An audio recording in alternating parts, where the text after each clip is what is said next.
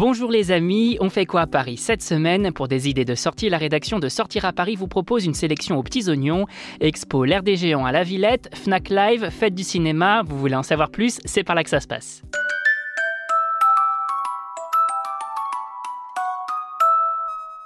Après Popper, La Villette vous invite à découvrir une exposition tout aussi gonflée avec l'air des géants au sein même de son parc jusqu'au 24 juillet 2022.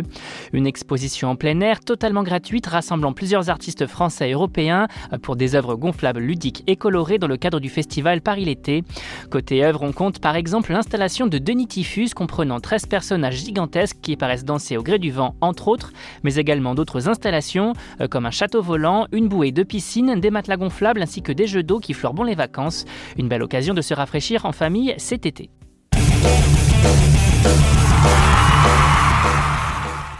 Amateurs de musique en live, à vos agendas, le Fnac Live revient pour une nouvelle édition sur le parvis de l'Hôtel de Ville du 29 juin au 1er juillet 2022.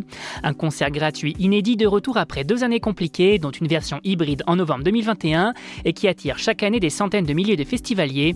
Et côté programmation, plein de belles choses avec une trentaine d'artistes de prévus, à l'image de Karen Anne, Terre Noire, Aloïs Sauvage, Juliette Armanet, L'Impératrice, Rookin, Jane Birkin ou encore Clara Luciani. On prévoit donc le coup et on se le note dans son agenda. Du 3 au 6 juillet 2022, c'est la fête du cinéma. L'événement organisé par la Fédération nationale des cinémas français revient pour une 37e édition et propose aux cinéphiles de nombreuses séances de films encore en salle à un prix défiant toute concurrence. Et pour cause, la séance ne vous coûte que 4 euros. Côté film, on file découvrir le dernier long métrage de Jérôme Commandeur, Irréductible, mais également Buzz l'éclair, La traversée de Varenté Soudjian, Les mignons de Il était une fois grue encore Peter Van Kant, le dernier film de François Ozon. La meilleure des occasions pour célébrer le cinéma.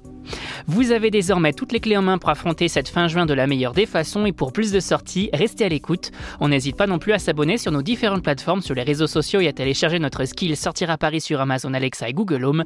Bonne semaine à vous les amis et portez-vous bien.